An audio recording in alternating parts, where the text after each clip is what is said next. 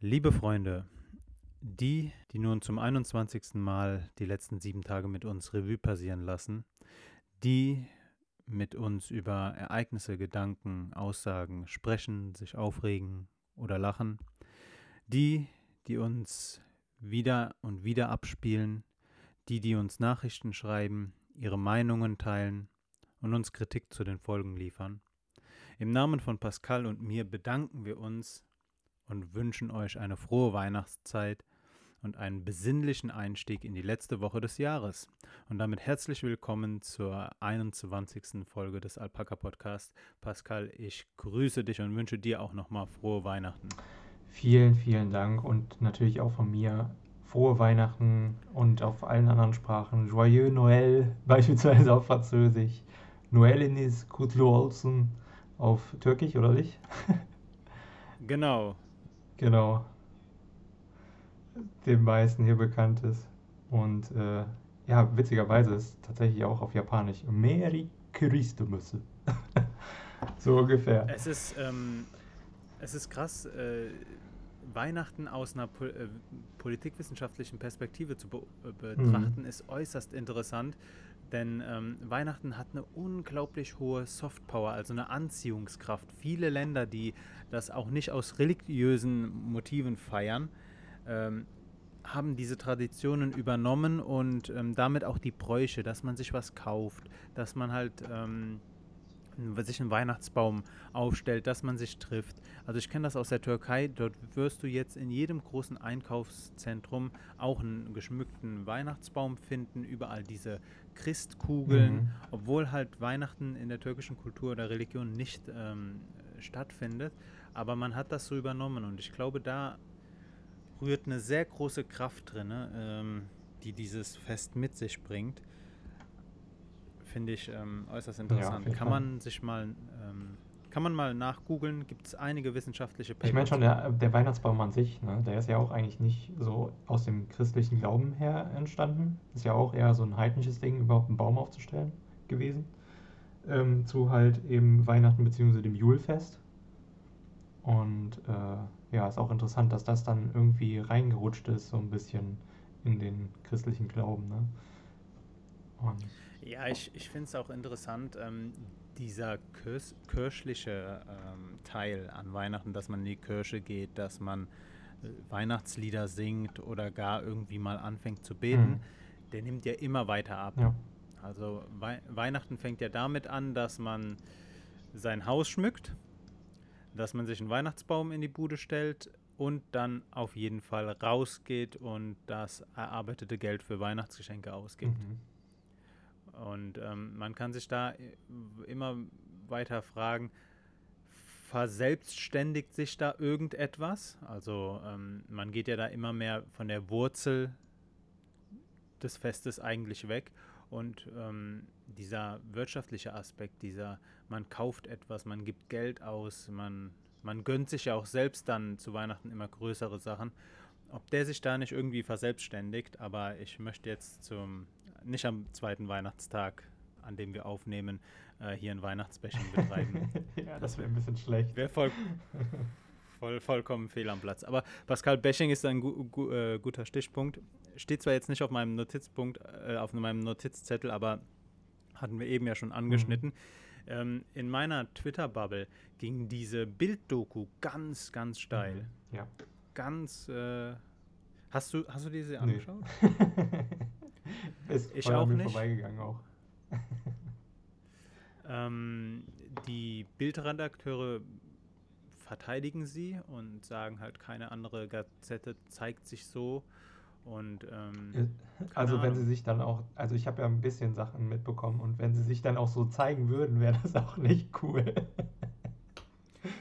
Äh, ich habe dir ja auch manche Ausschnitte, die ich auf Twitter gefunden ja, habe, genau. geschickt. Ähm, Wäre jetzt recht unklug von uns beiden, sich mit dem Axel Springer Verlag anzulegen, aber ich äh, stimme dir vollkommen zu. Es wäre richtig uncool, wenn Redaktionssitzungen genauso ablaufen würden wie in diesen kurzen Schnipseln, die man auf Twitter findet. Ja. Das, ähm, Halbe völkische Beobachter. Pas Pascal, wir haben den 26. Dezember, es ist Samstag. Die längste Nacht des Jahres ist vorüber. Mhm. Der kalendarische Winteranfang war am 21. Dezember, ähm, am Montag. Und einfach mal, um bei dieser Metapher zu bleiben, dass ähm, die auch angelehnt auf die Weihnachtsansprache von unserem Bundespräsidenten Mhm. Passt ja eigentlich. Das Licht am Ende des Tunnels wird heller, hat er gesagt. Mhm. Und ich glaube, ich glaube, das stimmt. Äh, Bei mir kommt so auch äh, langsam der Op- Optimismus rau auf, dass wir die ganze Pandemie nicht übermorgen, aber auf absehbare Zeit wieder in kontrollierte Bahnen bringen können. Ja. Wie, wie siehst du das? Ja, also sofern, äh, ich meine, es haben ja jetzt auch schon, oder am Sonntag starten ja jetzt auch in Deutschland die Impfungen. Ähm, einige Mhm. Länder haben ja schon da vorgelegt. Ähm, und äh, ich denke schon, dass es dann halt äh, mit Phase 2, wenn dann alles, also quasi alles nachdem äh, die Pflegekräfte und so weiter in Phase 1 ähm, und alle, die halt sehr wichtig sind für das System, geimpft wurden, dass es dann so langsam ähm, weiter bergauf geht. Ähm, und äh, es hängt halt mehr oder weniger davon ab, wie sicher die Lieferkette eben ist der Impfstoffe.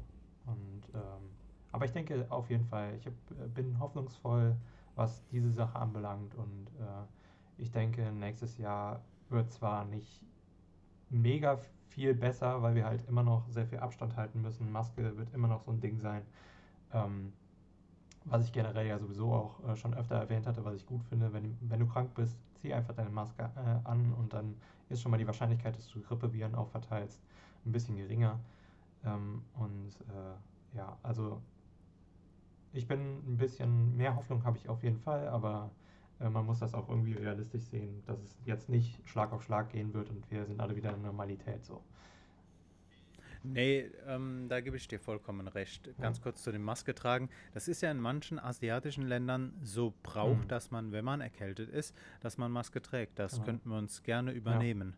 Ähm, ich bin aber auch ganz bei dir. Also Optimismus ja, aber wir werden nicht halt jetzt in der ersten Woche vom Januar die ganze Pandemie unter Kontrolle Mhm. bekommen. Aber Frankreich hat halt gezeigt, an, ähm, an den Neuinfektionen sieht man, dass der Shutdown dort gewirkt hat. Mhm.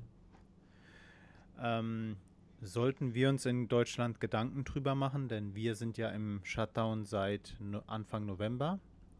Aber ich bin auch guter Dinge, dass äh, wir hier in Deutschland bald sinkende äh, Fallzahlen sehen, denn das erste Bundesland, das in den Shutdown gegangen ist, war Sachsen und die haben ähm, doch jetzt erkennbar fallende Neuinfektionen.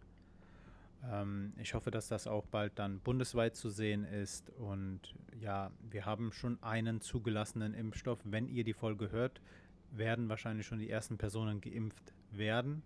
Wir fangen an mit, wie Pascal gesagt hat, mit den ähm, systemrelevanten und vor allen Dingen mit Altenheimbewohnern Mhm. und Bewohnerinnen. Und ähm, man muss halt eine Sache sagen, es sterben halt immer noch Personen, die über 60, 70, 80 sind. Also ab 60 Jahren steigt die Wahrscheinlichkeit, dass wenn du an Covid-19 erkrei- erkrankst, dass du stirbst. Und wenn wir diese Risikogruppe ähm, geimpft bekommen, denke ich, ist schon mal ein großer Teil dafür getan, dass wir auch die Todeszahlen rapide senken können.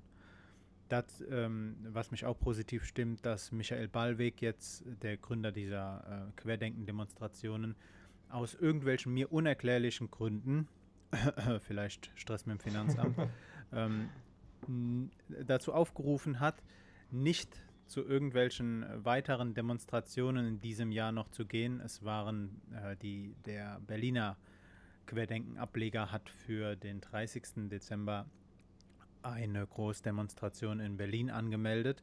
Er hat, äh, Michael Ballweg hat dazu aufgerufen, nicht dorthin zu gehen und auch bis zum Frühjahr keine weiteren Großdemonstrationen anzumelden. Ähm, mir ist es schleierhaft, woher jetzt diese Kehrtwende kommt, aber hoffen wir, dass alles in allem dazu führt, dass wir die Pandemie wieder in den Griff bekommen. Und ähm, nochmal, um auf die Weihnachtsansprache von unserem Bundespräsidenten zurückzukommen. Er hat gesagt, kommendes Jahr werden wir Weihnachten wieder so feiern können, wie wir es lieben. Und ähm, Christian Drosten hat, ich meine, es war bei Fest und Flauschig, ich bin mir nicht mehr ganz sicher, hat er auch gesagt, wir werden kommendes Jahr Kulturveranstaltungen wieder im geordneten Rahmen äh, ablaufen lassen können. Aber äh, ich bin auch bei dir, Pascal. Die Maske wird definitiv noch ein großes Ding sein. Ich stelle mir halt vor, ähm, in öffentlichen Verkehrsmitteln oder generell, wenn man mit Leuten, äh, mit mehreren Leuten äh, in Kontakt kommt, da wird die Maske immer noch allgegenwärtig mhm. sein. Ja. Pascal, was hat dich diese Woche bewegt oder was hat, was war so relevant und ist auf deinen Notizzettel gekommen? Oh, diese Woche, ähm, ich hab, ähm, bin einmal kurz durch die äh, Google-Trends tatsächlich gegangen. Und was ich cool fand, war, ähm, dass Helfer werden in diesem Jahr ziemlich ähm, heftig gesucht wurde, im Gegensatz zu ähm, Influencer werden. Das fand ich äh, krass. Ähm, weil ja so diese Influencer so der Internetjob ist, den man irgendwie derzeit machen kann, so, weil du kriegst halt richtig viel Kohle, wenn äh, es gut läuft. Ne? Und ja. ähm, fand ich cool, dass man ähm, in den Trends auch sehen kann, dass in Deutschland zumindest äh, beziehungsweise gerade in diesem Jahr, in dieser Krise halt Helfer werden, ähm, öfter gegoogelt wurde. Das fand ich cool. Ähm, Finde ich cool. Hel Helfer statt Influencer. Ja. Und Außerdem muss man halt sagen, dass äh, kein Influencer erfolgreicher war als der Coronavirus. der war ja, gut. Bad, bad Jokes zum Anfang. Mal ganz davon abgesehen, dass der Influencer, also dass der Coronavirus kein Influencer-Virus ist, ne? Ja, ja, ja. Ja, ähm, ja, ansonsten war halt Weihnachten, ne? Ähm, ich weiß nicht, habt ihr irgendwie so ein großes Weihnachtsessen ähm, gemacht, halt ähm, natürlich im kleinen Rahmen? Und äh, was gab es bei euch überhaupt? Also, wie jedes Jahr haben wir uns mit der Familie getroffen. Mit der Familie heißt bei mir, ich habe leider nur eine kleine Familie. Äh, wir sind fünf Personen und auch nur aus zwei Haushalten. Meine Eltern, meine Oma, meine Tante und ich. Und ähm, es hat sich so gelohnt, die letzten drei und vier Wochen sich in Selbstisolation zu, äh, zu begeben. Einfach diesen Moment, wo ich meine Oma in den Arm nehmen konnte darauf wollte ich dieses Jahr nicht verzichten und ähm, das hat, das war für mich wirklich wichtig. Also das größte Geschenk, das ich dieses Jahr bekommen habe, war einfach, dass wir zusammen feiern konnten. Ähm, bei uns gab es an Heiligabend wie immer Kartoffelsalat und Würstchen. Ganz, ganz, äh, ganz schlicht.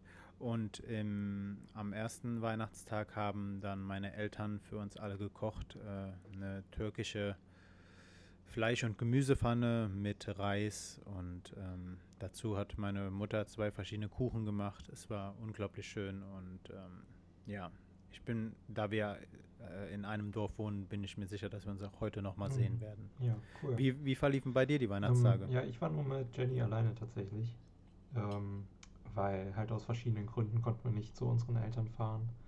Ähm, und ähm, ja, wir haben hier schön eine Barbarie-Ente gegessen. Ähm, also nur zwei Filetstücke, nicht eine ganze Ente. Ähm, mit Klößen und äh, ja, einer leckeren Pilzsoße und haben dann noch, ich hatte ähm, morgens noch eine Nachspeise gemacht. Ähm, so eine Joghurt-Mascarpone-Creme ähm, mit ein paar Spekulatius drauf und sowas das war schon ganz toll, auch mal zu zweit äh, Weihnachten zu feiern. Also ich habe es mir schlimmer vorgestellt, als es dann tatsächlich irgendwie äh, war. Und ähm, ja, war schon schön. Wir haben dann noch ein paar Weihnachtsfilme geguckt und so weiter. Also war nicht viel anders ähm, als die letzten Weihnachten. Ähm, nur halt eben einfach nicht so viel Trubel um uns herum. Ganz, ganz wichtige Frage.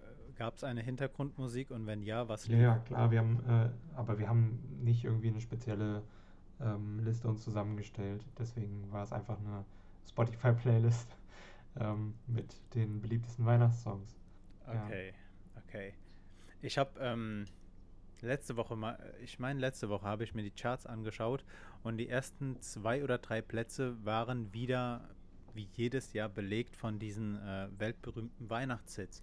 Und da denke ich mir so, wenn du es jedes Jahr schaffst, ohne selbst irgendwas dafür äh, zu tun, mit deinen Tracks an die Spitzen der Charts zu kommen in den unterschiedlichen Ländern, mhm. dann hast du einfach ausgesorgt. Auf jeden Fall. Äh, ich weiß nicht, existiert Wham noch? Also gibt es die, ähm, die Band noch? Boah, keine Ahnung. Ich habe keine ich Ahnung. Ähm, äh, die, die eine Dame da, die den Weihnachts, äh, die eine Dame, mir sind die äh, Titel leider nicht präsent, aber die eine ähm, Dame, die ihr äh, diesen weltberühmten Weihnachtshit hat, die ist ja, glaube ich, mal gestorben, oder? Mit dem Flugzeug abgestürzt oder sowas? Boah, keine Ahnung. Keine ich Ahnung. bin mir nicht ganz sicher. da stehe ich jetzt voll auf dem Schlauch.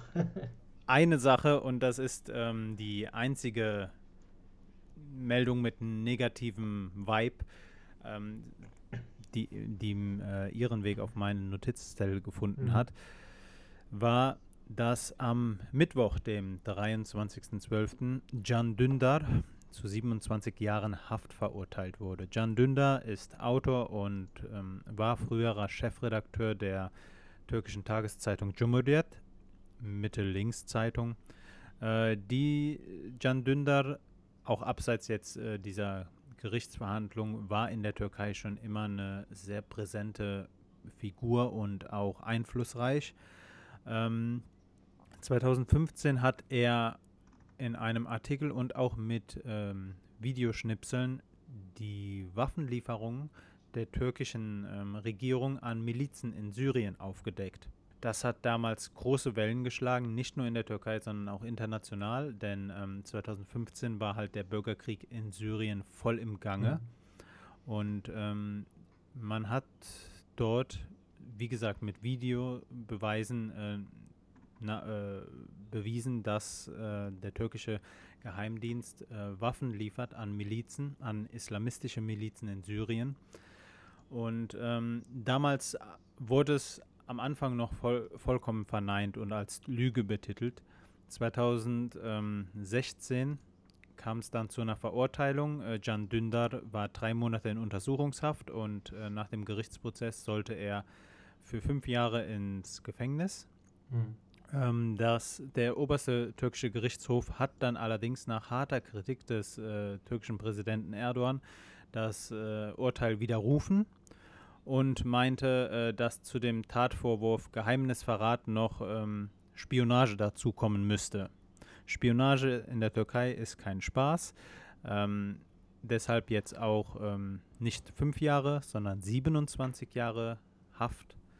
Can Dündar lebt inzwischen allerdings im Exil in Berlin und ähm, muss deshalb nicht ins Gefängnis. Das Blöde ist halt, er kann jetzt auch nicht mehr zurück in, in sein Heimatland. Äh, sein Kapital, sein, sein Haus und alles, was ihm gehört, wurde in der Türkei eingezogen. Und ähm, ich möchte auch weiter da nicht drauf eingehen. Ich finde das sehr, sehr schade. Ich möchte bloß eine Frage in den Raum stellen. Und zwar, wenn damals die Aufdeckungen von Can Dündar nur erfunden waren, wenn das alles nur eine Lüge war, wenn das alles unwahr war, mhm.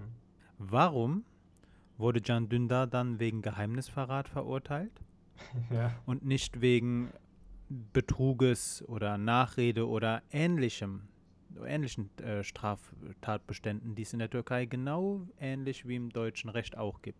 Ja. Das ist nur, das ist eine Sache, die möchte ich im Raum stehen lassen, worüber man sich mal Gedanken machen kann.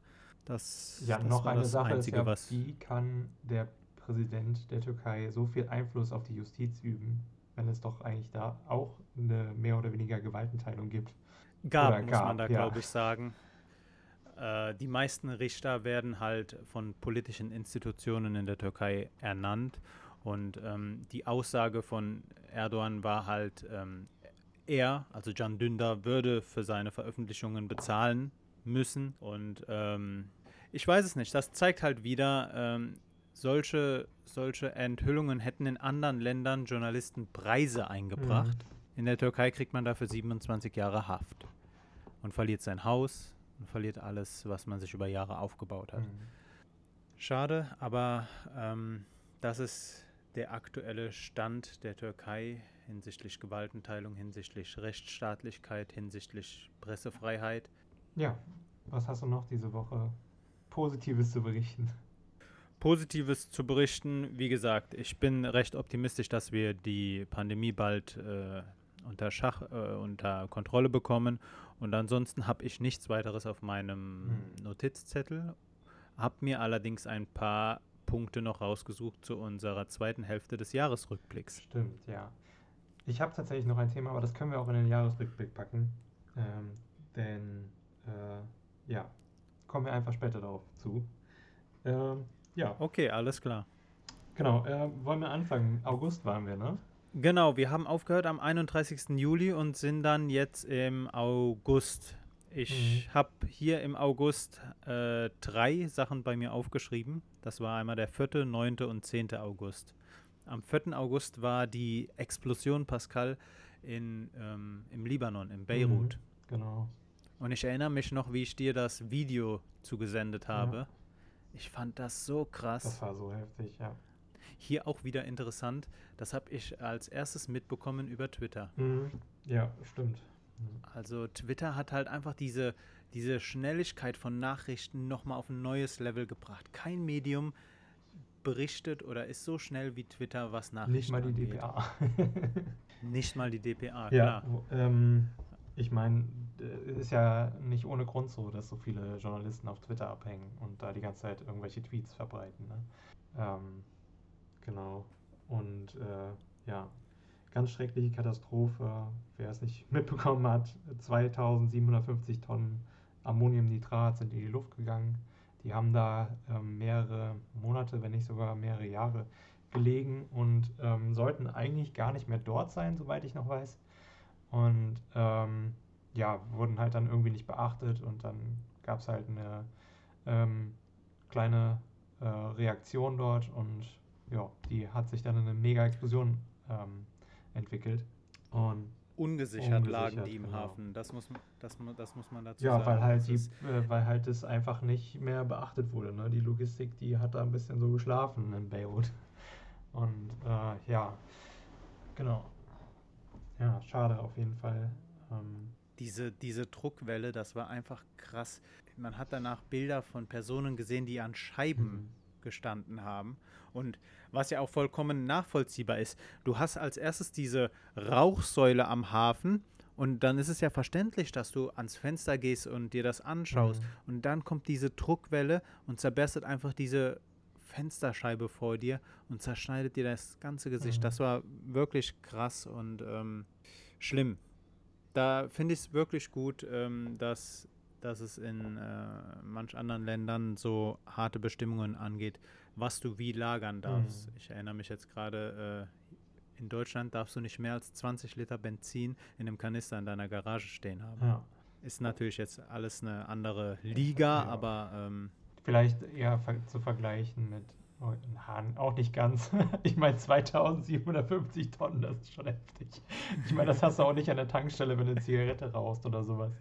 Ähm, aber nee, ich habe auch noch niemanden gesehen, der sein Auto mit Ammoniumnitrat tankt. ja. Aber wäre wär mal eine Überlegung wert.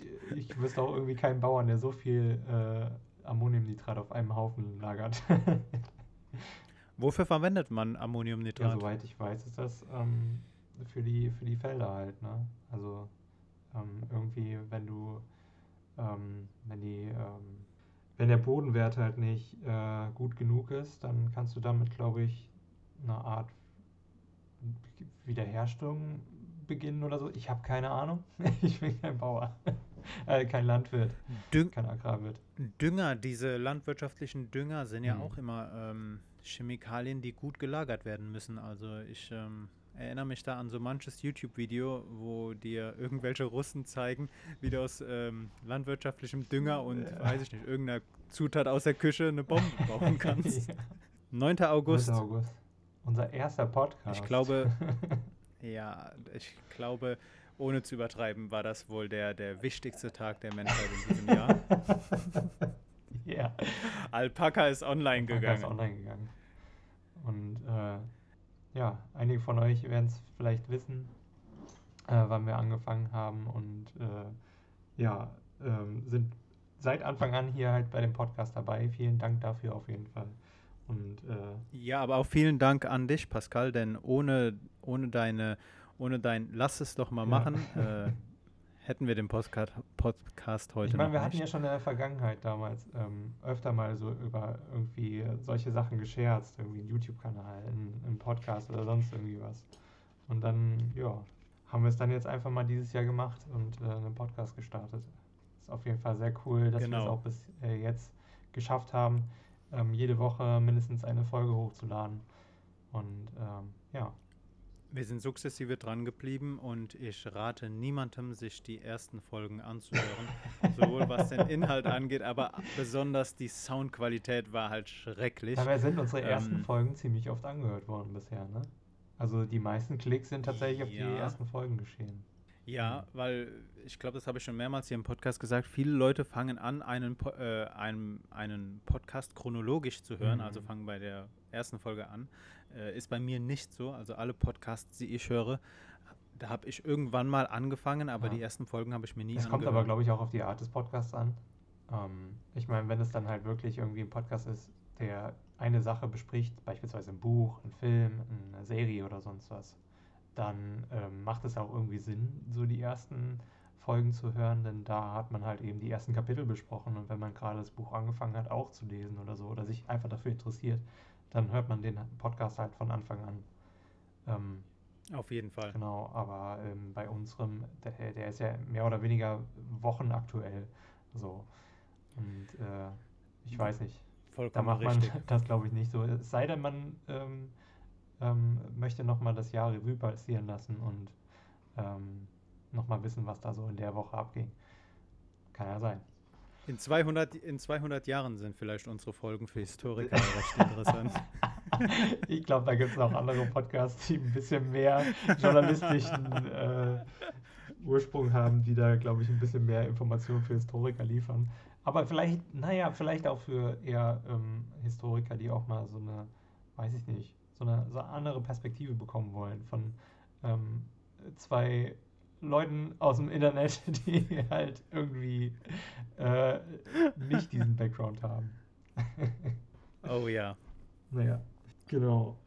Ansonsten am 10. August hatte ich mir noch aufgeschrieben, war das äh, Wahlergebnis in Belarus. Ja, Ähm, die Scheinwahl. Wohl. Genau, 80 Prozent hatte damals äh, Lukaschenko bekommen. Tja, sollte sich jeder europäische äh, Politiker mal ein äh, Vorbild dran nehmen. Ne? 80 Ja. Prozent hat bisher noch nicht mal Erdogan erreicht. Putin, Putin, der Mann muss was richtig gemacht haben.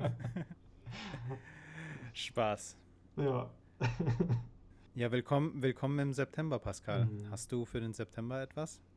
äh, September, ja. Ich meine, wir haben auch im Podcast drüber gesprochen, der Brand in Moria, im Flüchtlingslager. Und ähm, ja, zusätzlich dann auch noch Waldbrände in Kalifornien. Also das war irgendwie der Oh ja. Feuermonat, sag ich mal. Und äh, dann noch die, in Klammern, feurigen Momente in der ähm, äh, Presidential Debate, ne? in der ersten, die da auch kam. Beziehungsweise zwei, zwei oder drei waren im, im September. Also ich, ich möchte mal so frei sein und sagen, dass ähm, Donald Trumps vier letzten Jahre der amerikanischen Demokratie hart geschadet Mhm. haben. Aber diese Debatte, diese Debatte war wirklich nochmal ein Meilenstein auf dem Weg der Zerstörung der amerikanischen Demokratie. Diese Show, die da abgezogen wurde, das war grässlich. Mhm. Ja. Da war jede Schülersprecherwahl Spannender. auf einem höheren Niveau. ja. Das war ja, konnte man sich ja echt nicht anschauen. Mhm. Aber ich glaube, im Nachgang hat sie Donald Trump geschadet. Ja. Aber ich meine auch schon im August hatte Donald Trump ja ähm, auch Dinge nochmal gesagt, so wie dieser Spruch, it is what it is, als er bei diesem äh, Axios-Interview war oder wie auch man, man das äh, ausspricht, Hm. mit Jonathan Swan. Ähm, war auch heftig schon. Also ja, vor allen Dingen, dass er mit Zahlen nicht umgehen kann. hat es ja nochmal gezeigt. Ja. Naja. Ja, gut, also was heißt nicht umgehen kann? Er, ich glaube, er kann mit der Wahrheit nicht Ja. umgehen und versucht sich dann da irgendwie immer äh, Sachen zurechtzubiegen. Mhm. Interessant ist auch, dass er, welcher Präsident nimmt ausgedruckte Tabellen mit in ein Interview? Ja, keine Ahnung. Keine Ahnung, wenn deine Argumente nicht genug Standfestigkeit haben und du mit irgendwelchen ausgedruckten Kurven da kommst und die dann auch noch frei interpretierst, ähm, keine Ahnung. Mhm. Das war eher so wie bei einer ähm, Vorstandssitzung irgendwie bei einem Konzern. Hast da so ein Blatt, äh, hast so mehrere Blätter Papier vor dir, weißt eigentlich gar nicht, was da abgeht und dann versuchst du irgendwas da rauszuwursteln, dass du dann irgendwie noch da gut rauskommst und ähm, ja, so irgendwie hat sich das angefühlt hat mich immer an eine Situation erinnert, äh, wenn du in der Schule drangenommen wurdest ja. und irgendwas zu den Hausaufgaben sagen also solltest, aber du hast die Hausaufgaben. Nicht, ja. ja. Und dann, und dann irgendwie versuchst, ähm, statt eine Antwort zu liefern, ja irgendwie eine Nachfrage zu dem, was an der Tafel steht, bloß damit die Lehrerin oder der Lehrer nicht merkt, äh, dass du die Hausaufgaben nicht ja. gemacht hast. So in etwa stelle ich mir, äh, habe ich das empfunden. Mhm. Genau, du hattest den Brand in Moria angesprochen. Äh, wir hatten auch hier im Podcast drüber, drüber lang und ausgiebig gesprochen. Ähm, die Situation ist schon lange bekannt. Der Brand hat halt einfach das Thema nochmal in den Fokus gerückt und ähm, aktuell ist es halt auch, die, die Zustände da sind schlimm und ähm, mhm. dass sowas in Europa möglich ist, ähm, dem Kontinent der Menschenrechte, ja. finde ich äußerst traurig. Das ist mega traurig. Pascal, ich habe ähm, für den 17. September mir noch was aufgeschrieben. Das war für mich persönlich ein sehr, sehr wichtiger mhm. Tag. Das war nämlich der äh, Tag, an dem ich von Köln, äh, von Berlin nach Köln umgezogen bin. Und ähm, das war ein sehr anstrengender und langer Tag, aber ich bin im Nachhinein sehr, sehr froh, dass ich es geschafft habe. Ähm, ich bin morgens ganz früh aufgestanden, bin dann zur Autovermietung Herz gefahren ähm, habe mir einen Sprinter abgeholt, habe die Wohnung, den Rest der äh, Wohnung noch äh, gereinigt, also nochmal durchgefegt, mhm. habe alle meine äh, ähm, alle meine Möbelstücke und äh, Kartons eingeladen. Äh, ich habe mit der Hausverwaltung noch gesprochen und hatte mit denen dann auch noch ein bisschen Stress. Ähm, nach, es waren sieben Stunden Fahrt angesetzt. Daraus wurden dann neuneinhalb weil ähm, wir auf der Autobahn dann noch in Stau geraten sind und dann den Fehler begangen haben, abzufahren. Ist ja bei, bei äh, Navis immer so, dass sie dir sagen, fahr ab und ich überlege mir dann halt immer so, jo, die Autobahn ist doch frei, soll ich es jetzt wirklich machen oder mhm. nicht? Ähm, in Köln dann nachts angekommen, die Sachen noch ausgeladen, ähm, dann noch nach Ossendorf gefahren, von, von Sülz bis Ossendorf ist nochmal ein gutes Stück und den Wagen dort abge, abgegeben. Ich hatte mir dann noch ein Fahrrad äh, hinten reingelegt und bin dann damit zurück. Aber so spät ähm, noch. ab dem Moment, ja, okay. ja. Ich habe ich hab versucht, um äh, den Umzug so kostengünstig äh, wie möglich zu gestalten, alles in 24 Stunden zu packen. Mhm. Und ähm, es hat funktioniert. Es war ein sehr anstrengender Tag, aber im Nachhinein bin ich so unglaublich froh, dass alles so reibungslos geklappt hat. Und ähm, auch, das hatte ich hier schon mehrmals erwähnt, mir haben da Personen geholfen. Ich äh, sage Julia, die mir bei dem ganzen ähm, Umzug geholfen hat. Felix, der mir dann in den nächsten Wochen geholfen hat. Und diesen Personen bin ich so, so unglaublich dankbar, dass die mich so tatkräftig unterstützt haben, denn ohne deren Hilfe hätte ich das nicht hinbekommen. Das war mein 15. September. Cool. Oktober. Was hast du da? Ok Oktober, 1. Oktober habe ich mir Semesterstart mit Hoffnungen aufgeschrieben, Pascal. mit Hoffnungen auf ein Ende der digitalen Veranstaltungen. Ja, lol. so, wir haben heute den 26. Dezember und ich war noch nicht einmal physisch anwesend bei meiner äh, neuen Uni. Mhm. Ja, ich auch nicht. Ähm, ja, mal, mal schauen. Also, ähm, ich bin mal gespannt. Wann fängt das neue Semester an? Ähm, das am 1. April, ne? Geht immer das Sommersemester mhm. los, oder? Ja, so in der Richtung, ja. Könnte aber wahrscheinlich ist es ähm, dieses Semester, äh, beziehungsweise das nächste Semester, aber später, oder nicht? Weil wir haben ja jetzt auch ein bisschen später angefangen. Oder war das bei euch nicht so? Ja, doch, ja. doch. Wir haben auch, also offizieller Semesterstart war der 1. Oktober, aber die Veranstaltungen haben bei uns erst Mitte November sind die losgegangen und alle Fristen wurden verlängert. Mhm. Ich habe auch äh, in den letzten Tagen nochmal eine Mail bekommen, dass alle Personen, die eine äh, Bachelor- oder Masterarbeit abzugeben haben, auch nochmal eine Fristverlängerung bekommen, weil ja jetzt auch Bibliotheken wieder geschlossen sind durch den Lockdown. Mhm. Ähm, Aber ich würde mich mal so weit aus dem Podcast-Fenster lehnen und sagen, im Sommersemester haben wir wieder Präsenzveranstaltungen. Bist du dir sicher? Naja, im April letzten Jahres hatten wir äh, sehr niedrige ähm, Fallzahlen. Man muss dazu allerdings auch sagen, April war gerade die Zeit, wo wir aus dem ersten Lockdown rausgekommen sind. Und ähm, wenn wir jetzt den Lockdown, wenn wir mal so weit spinnen, dass wir den Lockdown bis ins Frühjahr nächstes Jahr ziehen, dann könnte ich mir vorstellen, dass wir mit Maske in der Uni sitzen werden. Ich kann mir genau das nicht vorstellen. Mhm. Echt? Ja, ich glaube, dass vor allen Dingen Unis noch ähm, länger Digitalunterricht bringen. Vor allen Dingen in solchen Studienfächern ähm, wie unseren, ähm, weil das halt einfach, wir haben nicht die Not, in die Uni zu gehen. Also, da sagst du, das ähm, stimmt. Was halt cool wäre, wäre, wenn es ermöglicht würde, wenn man tatsächlich in Gruppen wieder sich irgendwie finden könnte, also in ganz kleinen Gruppen halt zum Arbeiten und zum äh, Wissensaustausch. Ne?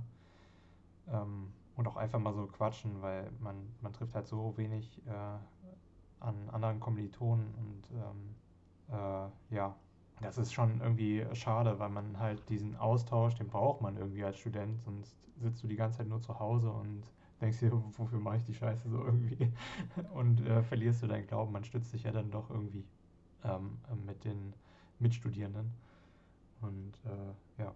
Ja, und wie, wie auch hier im Podcast schon angesprochen, zum Studium gehört doch auch Studentenleben dazu. Dazu gehört, äh, weiß ich nicht, sich in der Mensa zu treffen, Partys zu feiern und ähm, Erfahrungen zu machen.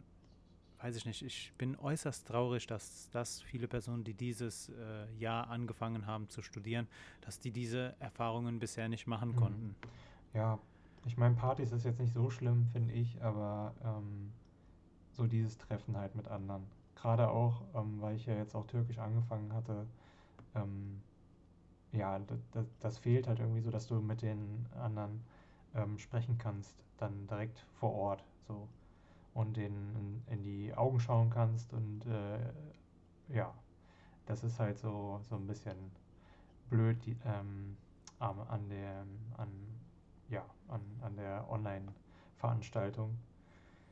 Und ähm, ja, mal gucken, wie es dann letztendlich wird. Aber ich glaube, dass noch sehr viel digital stattfinden wird. Und es ist ja auch tatsächlich so, dass ähm, viele Lehrerverbände ähm, auch schon ähm, ja, da, dazu raten, wirklich so einen Wechselunterricht auch in den Schulen einzuführen. Einfach so aus Nummer Sicherheit, äh, Nummer, ja, quasi so einfach nur, um auf Nummer sicher zu gehen und ähm, um auch irgendwie was fest zu haben. Ne? Du brauchst halt irgendwie ähm, eine, eine, feste Richtung, auf die du dich einstellen kannst. Eine feste Spur, die man noch nächstes Jahr verfolgt und dann sagt, okay, 2022 wird wieder normal, so ungefähr. Ähm, ja. Und nicht so ein Wechselding von wegen, ähm, ja, jetzt ist äh, Präsenzunterricht und dann stellt man fest, oh Kacke, ist schon wieder die Zahlen hochgegangen, wer hätte es gedacht? Und dann, ähm, ja, hörst du wieder auf damit und ähm, das ist halt, das macht keinen Spaß, das ist einfach nur stressig und nervig. Da sagst ja. du was, da sagst du was, äh, was Wichtiges. Ähm, Hauptsache man fährt eine klare Linie. Also wenn es undurchsichtig ist, was die äh, Neuinfektionen angeht oder was die Gefahr angeht, sich irgendwie im Raum anzustecken, dann lieber von Anfang an sagen, wir machen das ganze Sommersemester nochmal digital, mhm. was, wie du auch erwähnt hast, an der Uni bedeutend einfacher geht als an der Schule. Mhm. Aber bitte, bitte nicht irgendwie so wie dieses Semester, also hier meine Uni Bonn hatte ähm, in jedem Modul, glaube ich, eine Präsenzveranstaltung. Hat dir halt, hat halt den Studenten, was ich gut fand, die Möglichkeit gegeben zu wählen zwischen digital und Präsenz. Mhm. Aber mit dem verschärften Lockdown äh, jetzt Mitte Dezember mussten auch die Präsenzveranstaltungen äh, digital stattfinden.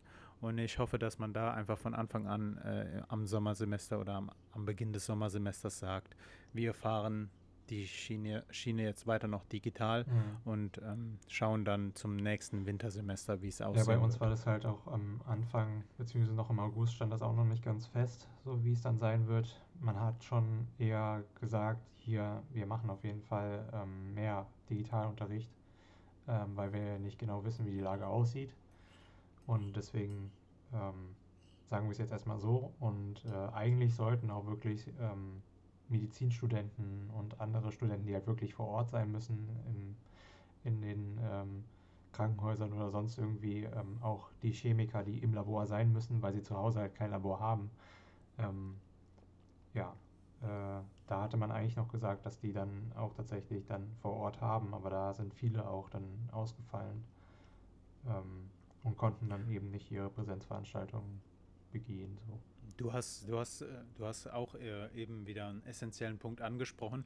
Wir als Kultur- und ähm, Sozialwissenschaftler, wir müssen nicht unbedingt in der Uni sein. Wir haben kein Labor. So. Mhm. Unser Labor ist halt einfach die Gesellschaft. Ähm, aber was, ist, was mir durch den Kopf gegangen ist, stell dir vor, du bist äh, Lehramtsstudent oder Studentin und bist gerade in deinem Referendariat mhm. und äh, deine Schule geht in den, in, in den Digitalunterricht. Ja. Stelle ich mir auch äußerst schwierig ja, vor. schwierig. Weil, vor allen Dingen, weil du halt auch im ähm, Lehramtsstudium noch nicht so viel ähm, halt von den Möglichkeiten des Digitalunterrichts mitbekommst, glaube ich. Das ist immer noch sehr alt eingesessen so. Ähm, ja, vor allen Dingen, du, du, du hast halt so die Möglichkeit, das erste Mal über einen längeren Zeitraum vor Schülern zu mhm. stehen. Und das fehlt dir dann einfach. Diese Erfahrung fehlt dir. Und irgendwann, wenn die Pandemie vorbei ist, musst du dann halt wieder vor Schüler. Und ähm, ja. ja. kein schwierig. Mhm. Ein kleinerer Punkt äh, es steht bei mir am 9. Oktober, Pascal. Da war die Räumung der Liebigstraße 34 für alle Berliner vielleicht ein größeres Ding als äh, Personen, die uns aus, der, aus dem Rest der Republik anhören. Liebigstraße 34 war ein besetztes Haus in Berlin und ähm, das wurde 2018, hat das den ähm, Besitzer oder den Eigentümer gewechselt und ähm, die äh, Liebigstraße 34 war halt immer so eine Bastion der radikal Linken in Berlin die wurde am 9. Oktober mit, ähm, ich meine, 1600 Polizisten geräumt. Und ähm, weil, wie auch hier im Club schon äh, oft genannt, ich sehr äh, gerne in Clubs gegangen bin in Berlin. Dort in den Clubs hat man immer eine, eine gewisse Verbindung zu der linken Szene in Berlin gespürt, gesehen, gemerkt. Und das war da auch äh, in der Bubble, in der ich mich befunden habe, ein großes Ding. Auch wenn ich äh, mich nicht als Teil der linken Szene sehe und auch keine Sympathien für irgendwen dort habe. Ähm, aber war das trotzdem schon eine große Sache und ähm, Welt, Welt, äh, der TV-Sender Welt hat darüber auch den ganzen Tag berichtet. Mhm. Ja. Und was wir auch noch hatten? 30 Jahre Deutsche Einheit im Oktober.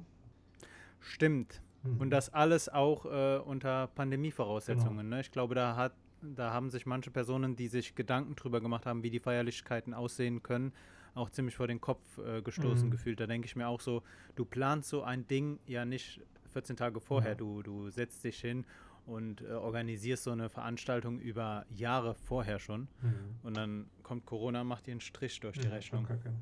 Das ist richtig ja. mies. Und eine Sache, die auch noch äh, gekommen ist, eine gute, der BER wurde endlich fertiggestellt. Damit ja, konnte dann der Flughafen Tegel dann auch seine letzten Tage ähm, ja, ähm, quasi dann noch umziehen in den BER und äh, Flughafen Tegel auch für ganz viele Berliner, die ich getroffen und kennengelernt habe, ein emotionales Ding. Mhm. Also äh, viele, viele Personen haben an dem Flughafen gehangen. Ähm, ich selbst bin von dort auch mehrmals abgeflogen und angekommen ähm, ja, gute, gute Startvoraussetzungen für den BER, weil äh, in der Pandemie halt ganz wenig Personen nur geflogen mhm. sind. ähm, konnte man halt den, den Betrieb dort ganz ruhig. Ja, war dann wahrscheinlich noch weniger Betrieb, weil es, schon irgendwie außersaisonal der Fall sein wird in der Zukunft dann. Ja. Ja. Oh. Naja, sch schau, schauen wir mal weiter. Ja, für den Oktober habe ich dann nichts mehr. November würde ich dann sagen. Oder hast du noch irgendwie? Ich habe auch nichts mehr für okay. den Oktober. Ähm, 2. November steht bei mir als nächstes, mhm. als nächster Termin. Jo. Das war der Terroranschlag in Wien. Mhm. Gibt es nicht viel zu sagen. Wir haben hier im Podcast das Thema auch mal kurz angeschnitten. Ähm, Terroranschlag während, während der Pandemie. Sechs Personen damals erschossen wurden. Und ähm, Auch hier habe ich wieder die, die Nachrichten ähm, über Twitter bekommen. Und da ist auch eine, ja, ich weiß nicht, ob ich es als negativen Punkt äh, in der Nachrichtenerstattung äh, äh, von Twitter sehe, aber man bekommt über Twitter dann auch schnell Videomaterial und Fotos äh, zugeschickt. Ich ähm, persönlich finde ich es gut, wenn man solche Eindrücke bekommt, ungefiltert. Andererseits kann ich auch verstehen, dass ähm, man nicht gerade die Exekution von, von Personen dort verbreiten sollte. Ja. Ich meine, da sind ja auch nicht nur Erwachsene auf der Plattform. So sieht's ja. aus. Ja, und äh, auch wenn du erwachsen bist, so, du musst nicht sehen, wie ein Mensch erschossen nee, wird. Nicht unbedingt. Ja. So, ich glaube, an, also ich finde es gut, solche Sachen zu filmen und danach der Polizei zur Verfügung mhm, zu stellen. Ja. Weil mit Videomaterial kann man halt echt viele Informationen im Nachhinein noch ähm, herausbekommen. Mhm. Aber ob man es dann öffentlich äh, teilen muss, weiß ich nicht. Halte ich für schwierig und ähm, nicht gut. Ja, definitiv nicht. Ja, im November gab es dann auch den Lockdown Light, ne? Da hat er angefangen. Ja, ich habe eine, eine Sache mhm. noch vor dem Lockdown ja. Light. Und zwar, also es begann am 3. November, aber es zog sich bis in den Lockdown Light. Und zwar die US-Wahl. Ich habe hier ja. stehen, Wahl ohne Ergebnis. Mhm. ähm, ich, kann, ich kann mich an die Wahlnacht noch erinnern. Ähm, ich hatte eine Sache, von der ich jedem abraten würde. Ich hatte offene Positionen an der Börse während, ein, während der US-Wahl. Ähm, Ereignisse sollte man nicht traden. Ich habe es trotzdem gemacht. Ich erinnere mich, wie oft ich äh, mir den Wecker gestellt habe, einfach aus, aus Neugier, wie es denn ausgeht. Mhm. Und auch schon in der Wahlnacht hat ja Trump ähm, Äußerungen rausgehauen, die auch wieder nicht äh, zur Pflege oder Demokratie förderlich waren. Ja. Ja. Das, das dazu. Das Thema ist halt noch so präsent. Ähm, ich denke, da müssen wir nicht näher nee, drauf und eingehen. Und wenn ihr darüber noch irgendwie mehr erfahren wollt, äh, Google hilft euch oder auch die Podcast-Folge, in der wir das öfter besprochen haben. Genau, Podcast-Folge vom die, die halt den 3. November Genau. ähm, ja, ansonsten, äh, wie gesagt, der Lockdown Light hat angefangen. Ähm, das lasse ich jetzt auch einfach mal nur so stehen. Und eine Sache, die auch im November passiert ist, was ich äh, ziemlich cool finde und was so ein Vorbild ist für alle anderen Staaten da draußen, ähm, Schottland ähm, hat angefangen, kostenlose Hygieneartikel für Frauen ähm, äh, zu verteilen. Also vor allen Dingen Tampons und so weiter für die ähm, Periode und so. Denn ähm, es gibt eben leider auch äh, in Deutschland das Phänomen der Periodenarmut. Und ähm, da spricht man davon, ähm, also das, da, wenn Frauen in sehr armen Verhältnissen oder mit wenig Einkommen sich nicht mehr Hygieneartikel leisten können, ähm, ähm, nennt man das Periodenarmut. Und äh, ja, genau, Schottland hat da eben jetzt äh, angefangen, beziehungsweise seit November angefangen, dann kostenlos Hygieneartikel bereitzustellen. Und äh, das finde ich einen sehr, sehr gut, äh, coolen Schritt, ähm, um eben auch solche ähm, ja, Schwierigkeiten ein bisschen besser ähm, zu verhindern und eben auch diese, dieser Armut ein bisschen entgegenzuwirken. War es dieses Jahr oder letztes, äh, dass im Bundestag beschlossen wurde, dass auf ähm, Hygieneartikel der verringerte Mehrwertsteuersatz äh, gelten ich glaube, soll? Das war dieses Jahr. Aber ich meine, ähm, ja. die, die Methode, die Schottland angewendet hat, ist halt einfach aus meiner Sicht die bessere, ähm, weil so bestimmt ähm, nicht der Markt den Preis. Weil das Ding ist halt, dadurch, dass äh, wir hier einfach nur die Steuer darauf ähm, verringert haben, das hat nicht viel Auswirkung gehabt. Also die Tampons und so weiter, die kosten immer noch dasselbe, wenn nicht sogar, dass sie halt teurer geworden sind, halt eben dadurch, dass halt keine ähm, Steuererleichterung den, ähm, den Käufer tatsächlich oder die Käuferin eben in dem Fall äh, ja, ähm, erreicht. So, die ähm, die, die, die äh, Hygieneartikelanbieter, die haben halt schon eine sehr große Macht dann äh, über die einzelnen Personen. Und das ist irgendwie nicht äh, richtig so. Vor allem Hygieneartikel musst du dir halt kaufen. Du hast keine andere Wahl, weißt du? Wenn du dann halt, also. Wollte ich gerade drauf, drauf hinaus. Ähm, wir als Männer können uns das, glaube ich, ein bisschen schwieriger vorstellen. Ja. Wenn du dich, du, du kannst halt auch unrasiert aus dem, aus dem, ähm, aus dem Haus gehen. Ja, mit einem elektronischen Rasierer fällt ja auch der Rasierschaum weg. Also ich glaube, als Mann hast du da nochmal wenig, bist du da nicht so im Zugzwang. Mhm. Aber wenn du halt ähm, in der Periode bist, so Tampon, Slip-Einlagen und so weiter, du bist darauf angewiesen ja. und ähm, und man merkt ja generell auch schon, ähm, dass ähm, bei Hygieneartikeln oder ähm, sonstigem ähm, so im Drogeriemarkt halt da immer eine krasse Frauendiskriminierung herrscht. Ne? Du hast da teilweise Rasierer, die für Männer ähm, sein sollen, weißt du, diese blauen Rasierer, die kosten im Schnitt irgendwie 20 Cent weniger als die für Frauen, nur weil die Frauenrasierer pink sind. Und die haben noch weniger drinne. Das muss ja mal geben. So. Also das ist irgendwie ein bisschen bescheuert. Ähm, und das geht halt auch über andere Sachen. Nur weil die dann explizit für Frauen sind, sind sie dann äh, gleich teurer. Ganz, ganz kurz off-topic. Äh, da sprichst du einen guten Punkt an, der mich schon länger stört. Dieses Produkte für ein, ein bestimmtes Geschlecht, äh, also ein Produkt für ein, so zu vermarkten, als sei es für ein bestimmtes mhm. Geschlecht förderlich. Findet man jetzt bei der Hygiene und da ist es ganz krass, weil, wie du auch gesagt hast, es kostet, die, die Preise sind unterschiedlich, obwohl es halt der, das gleiche Produkt ist. So Rasierschaum äh, für Frauen und für Männer unterscheidet sich null. Mhm. Da ist ein anderer Parfüm, ein anderer Geruchsstoff ja, genau. drin, sonst nichts. Aber ähm, früher in unserer Sportphase ist mir das auch aufgefallen, wenn da Proteine vermarktet ja. wurden als äh, explizit weibliches Protein oder mhm. sowas, was für ein Bullshit. Mhm. Was für eine Geldmacherei. Ja.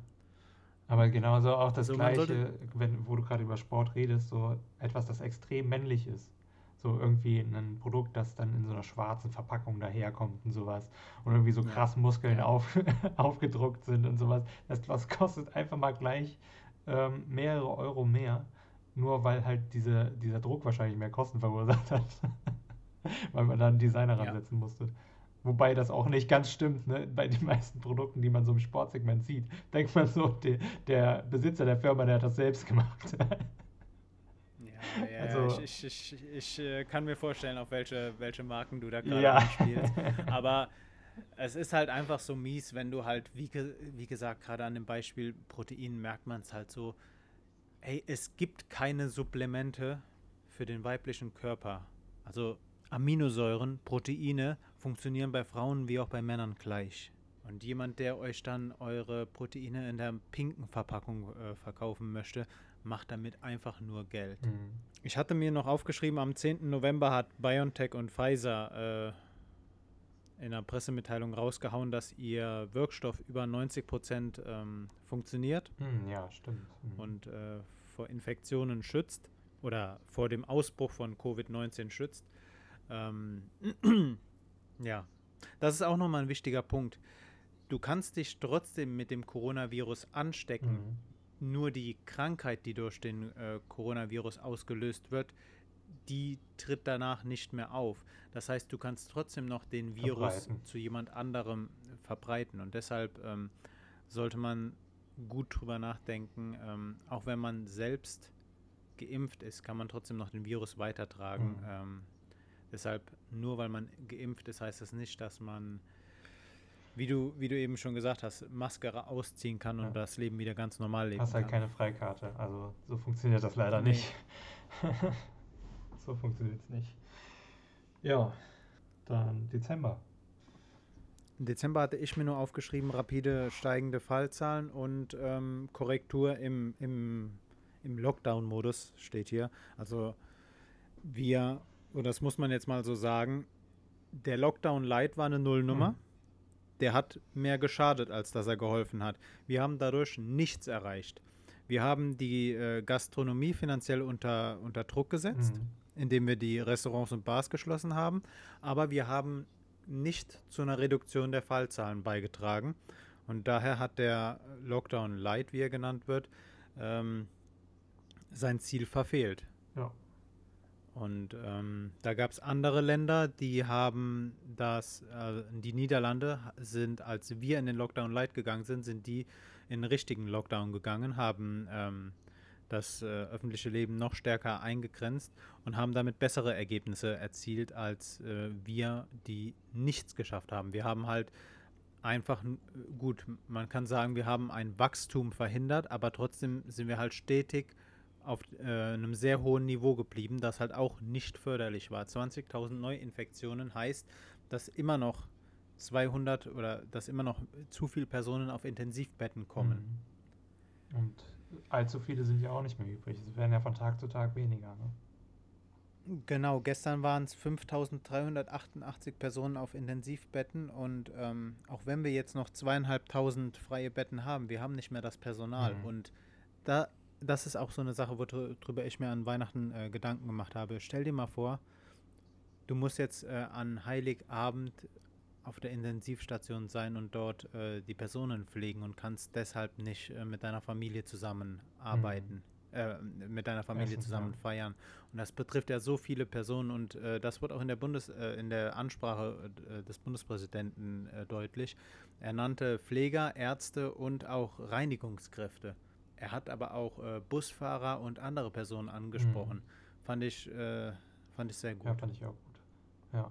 Und natürlich auch Rettungsdienste sind ja auch zu erwähnen. Ne?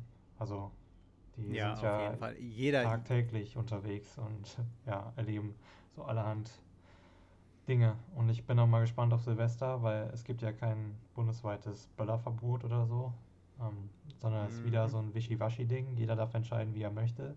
Und wo ist auch so ein Ding. Ähm, ja, hier in Wetter beispielsweise weiß keiner, was du überhaupt darfst, weil niemand irgendwas gesagt hat. Mal ganz davon abgesehen, dass ich unseren Bürgermeister sowieso irgendwie, ähm, keine Ahnung, was der macht, aber ich fühle nicht, also ich sehe nichts, was er tut. Deswegen ist es irgendwie so von wegen, ja, ich glaube, der macht nichts. Also zu jeder ähm, Zeit in diesem Jahr hat er nicht mal irgendwas gesagt. Nicht mal in der Zeitung kam irgendwas. Und das fand ich halt irgendwie sehr komisch. Du fühlst also seinen ich Vibe. Ich fühle seinen nicht. Vibe überhaupt nicht. Also ich weiß nicht, ob der da in seiner Bude hängt oder so und sich den Lenz macht, keine Ahnung. Weiß nicht. Ähm, zu dem Thema Böllerverbot, da gebe ich dir vollkommen recht ganz, ganz komische Konstruktionen habe ich da in den letzten, äh, in den letzten Tagen gesehen. Also Köln veranstaltet ein öffentliches Feuerwerk mhm. Äh, unter dem Titel äh, Jahr aus, Licht an. Ganz komisch. Ich weiß auch nicht, wie die Rahmenbedingungen da sein sollen. Also kann man sich dann irgendwie in kleinen Gruppen treffen und sich äh, das anschauen oder wie? In Berlin ähm, gibt es 55 Straßen, in denen du keine Feuerwerkskörper abbrennen mhm. darfst. Dann äh, viel Spaß bei der Umsetzung dieser Regel. ich, kann, ich kann jedem nur mal empfehlen, äh, Berlin-Neukölln Silvester auf YouTube einzugeben. Mhm. Und ähm, da dann irgendwelche Regeln durchzusetzen, wird ein Spaßakt für alle Sicherheitskräfte. Mhm. Ähm, ansonsten, Niedersachsen hat ja versucht, ein generelles äh, Böllerverbot durchzusetzen, wurde allerdings von einem Gericht äh, gekippt. Mhm ich glaube, das ist die, die Problematik, dass du so schnell halt kein, kein generelles Böllerverbot durchsetzen ja, kannst. Ja, weil es muss halt wieder alles bedacht werden. Das ist halt immer so das Schwierige an unserem doch starken Rechtssystem.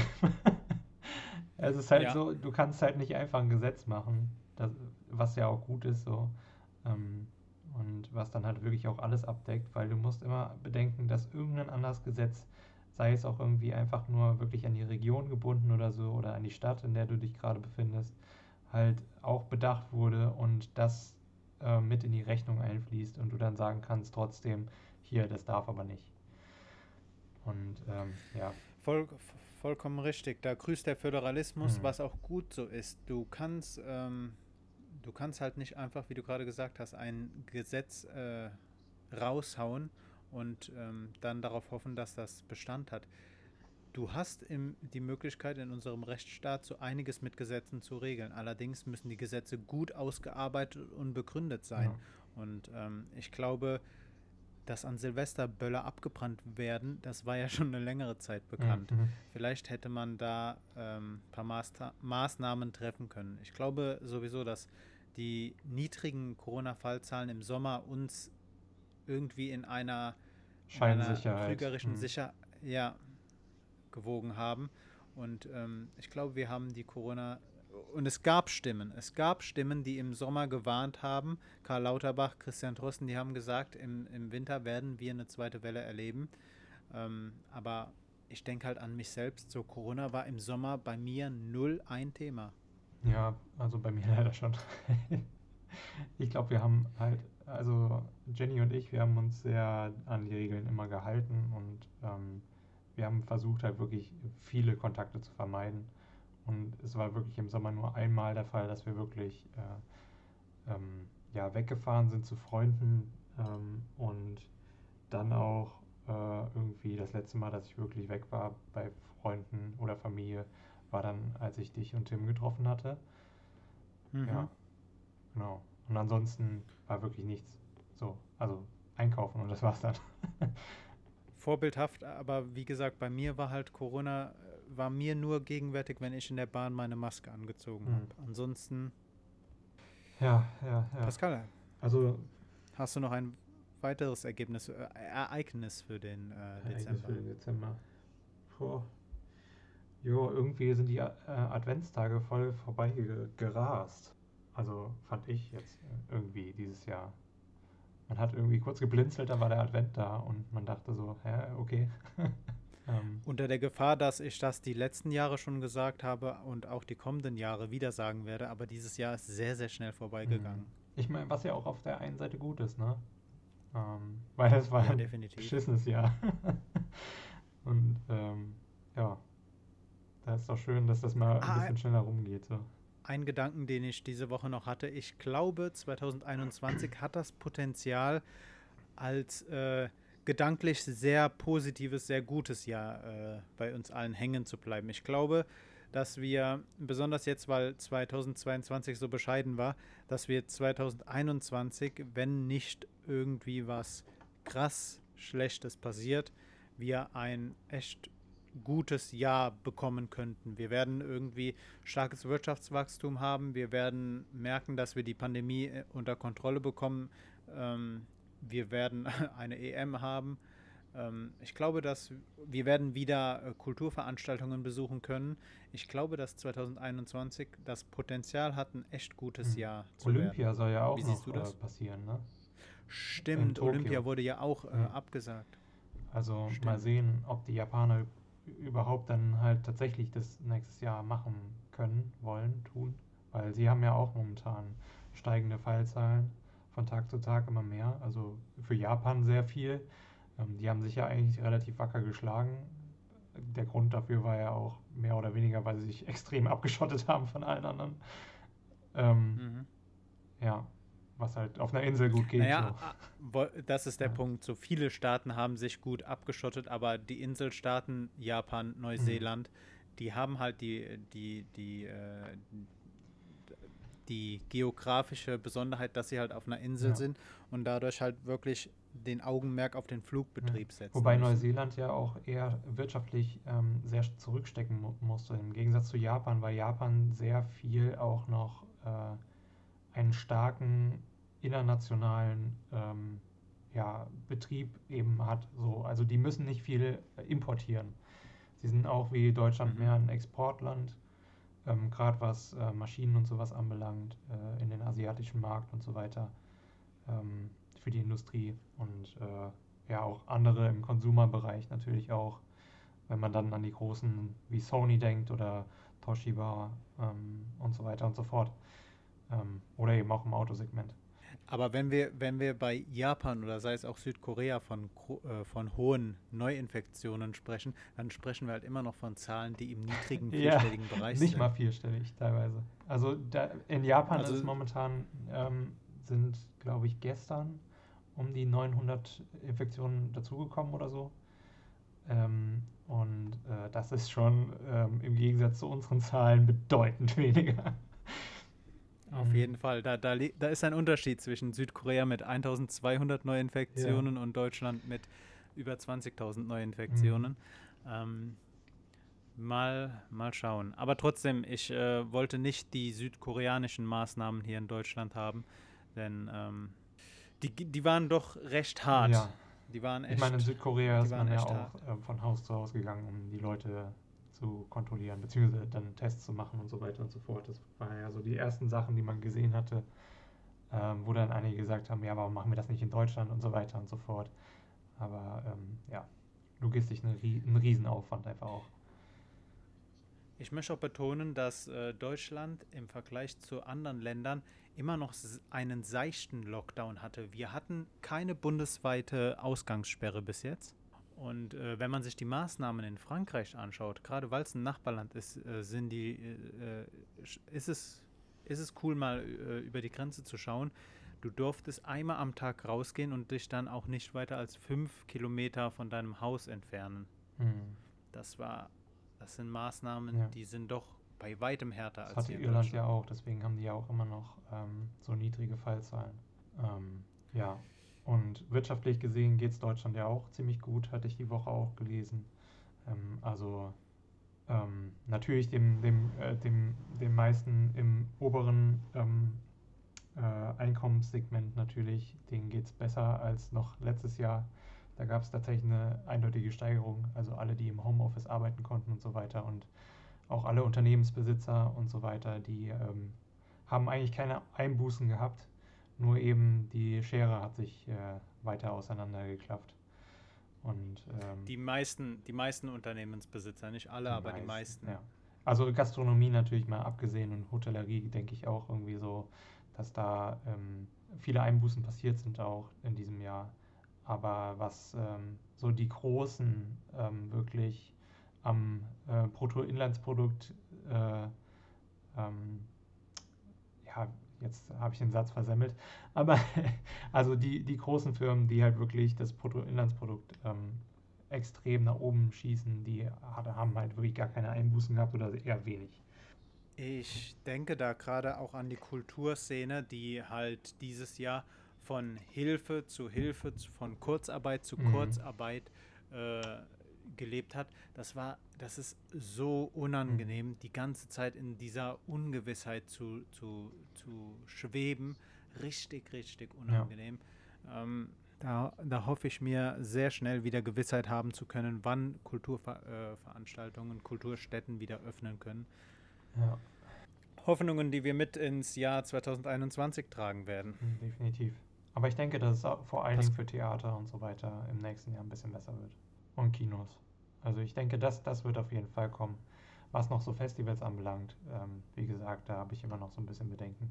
Und auch die Clubszene, weil das ist einfach, die, diese zwei Dinge, gerade Festivals und Clubs, die haben halt das Problem an sich, dass viele Leute aufeinander kommen und sich gerne knuddeln und äh, abknutschen bis zum geht nicht mehr. Und das ist halt ähm, noch nett gesagt, aber ja, Ja, schwierig ähm, zu handeln. Ne? Club, Clubs sind halt einfach infektiöse Ja, Supergaus. genau. Das, äh, also alle Sachen, die man vermeiden sollte, machst du halt in einem Club. Die machen einen Club Ja. aus.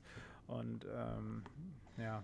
Äh, Pascal, ich habe mir Ziele fürs kommende Jahr aufgeschrieben. Ziele? Welche Vorsätze, ja, welche Vorsätze hast du? Hast du irgendwel, irgendwas, was du 2021 erreichen Was möchtest? ich erreichen möchte, ähm, oh, puh, wir fangen erstmal mit deinen an.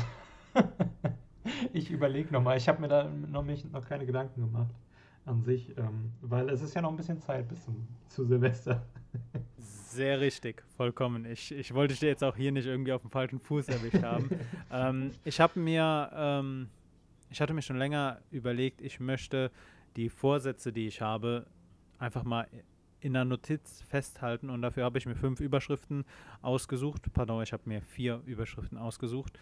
Ich habe einmal geschrieben erreichen, erlernen, vermeiden und Routine.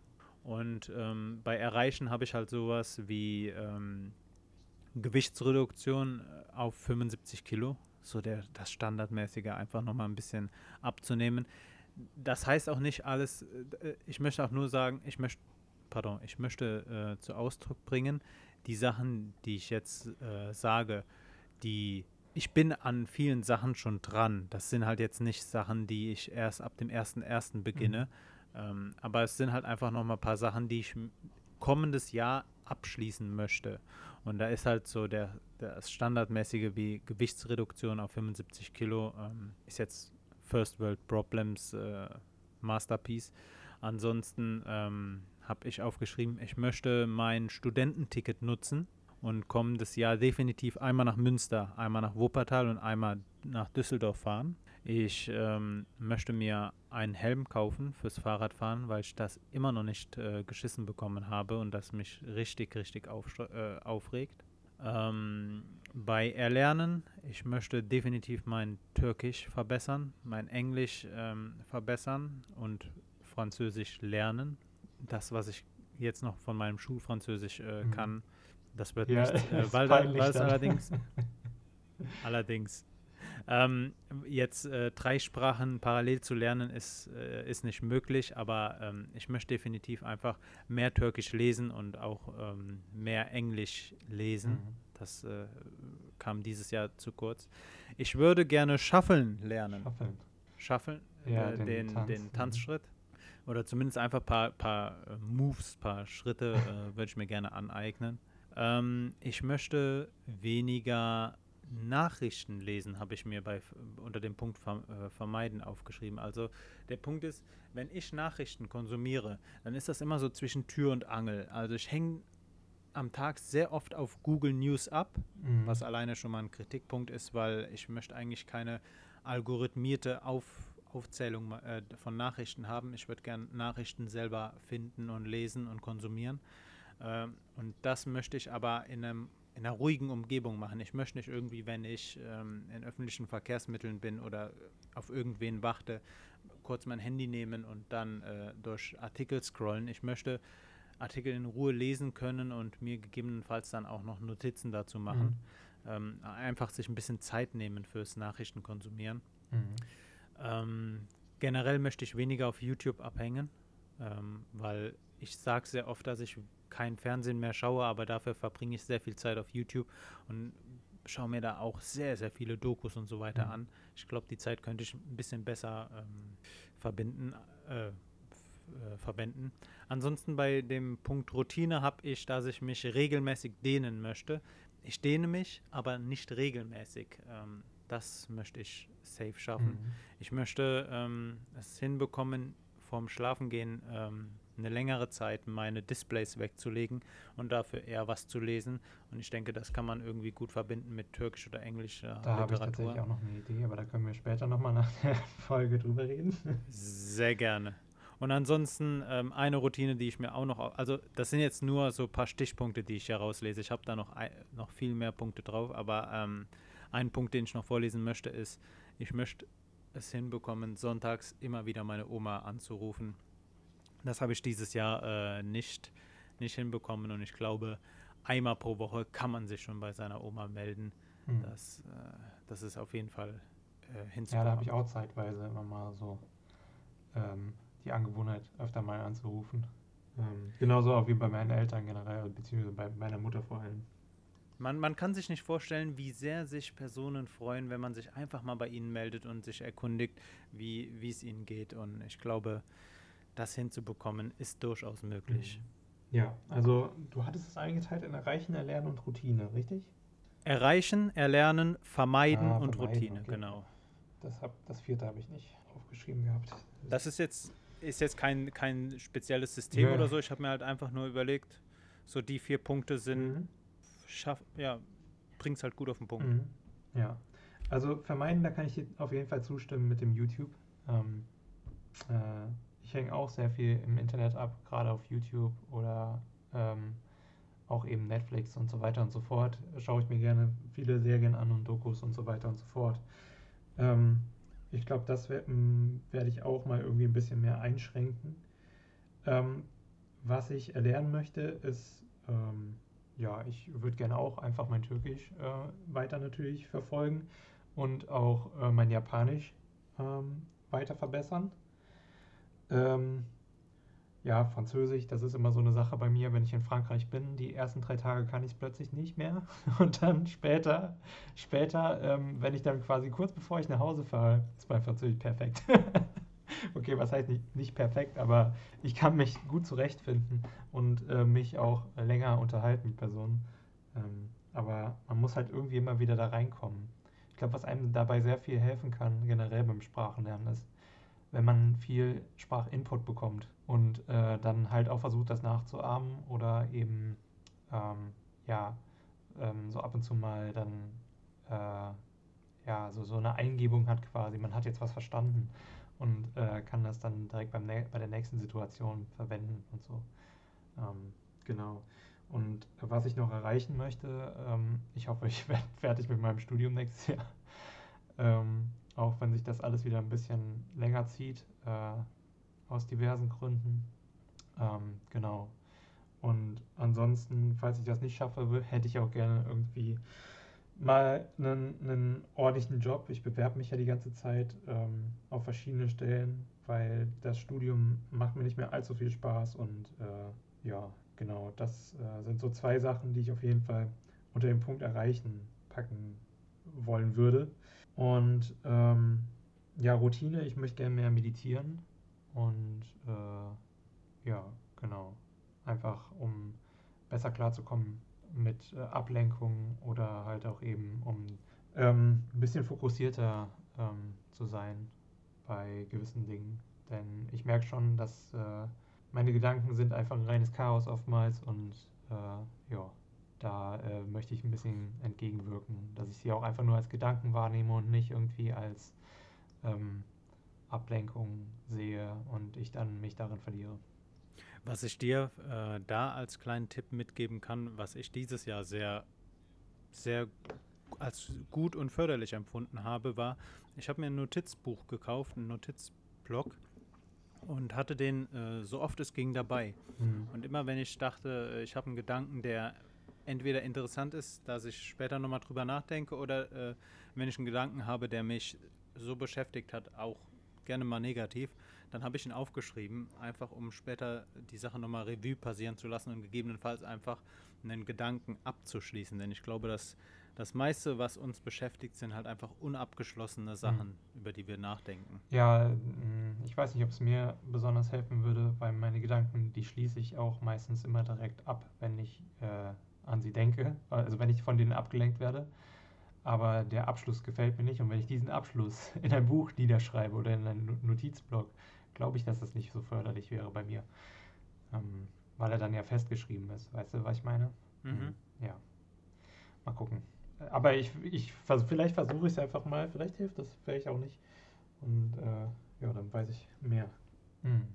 Pascal, wir sind bei einer Stunde und 20. Ja, ich wieder glaube, eine sehr lange Folge war das wieder. ein gebührender Abschluss für dieses ja, Jahr. Ja. Ja, ich hoffe, dass sie auf jeden Fall spannend war, die Folge für euch, und dass ihr auch irgendwie ähm, gut durch das Jahr gekommen seid, trotz allem. Und ähm, an dieser Stelle sei nochmal gesagt, wir bedanken uns sehr dass ihr uns abspielt, dass ihr uns folgt, einfach, dass ihr mit uns immer die Woche Revue passieren lasst. Schickt uns bitte, bitte weiterhin äh, Nachrichten, Kritik, gerne auch ähm, Verbesserungsvorschläge. Habt ein gutes, habt einen guten Start ins Jahr 2021 und ähm, genießt noch die letzten, äh, genießt in Anführungszeichen. Äh, versucht das Beste aus den letzten Tagen dieses Jahres genau. zu machen. Überlegt euch auch mal irgendwie, was ihr im nächsten Jahr an euch verändern wollt oder ähm, generell äh, ja, erlernen möchtet. Neue Skills schaden nie. Und ähm, ja, kommt sicher ins neue Jahr. Orientiert euch einfach daran, was ihr erreichen, was ihr erlernen, was ihr vermeiden und welche Routine ihr äh, in euren Alltag integrieren möchtet und ähm, schreibt es nieder. Damit würde ich sagen, war das die letzte Folge des Alpaka Podcasts für das Jahr 2020. Richtig. Wir hören uns dann wahrscheinlich nächste Woche wieder am Sonntag. Ähm, das werden wir. Genau. Und ja, macht's gut. Bis dahin. Ciao. Bis dahin. Tschö.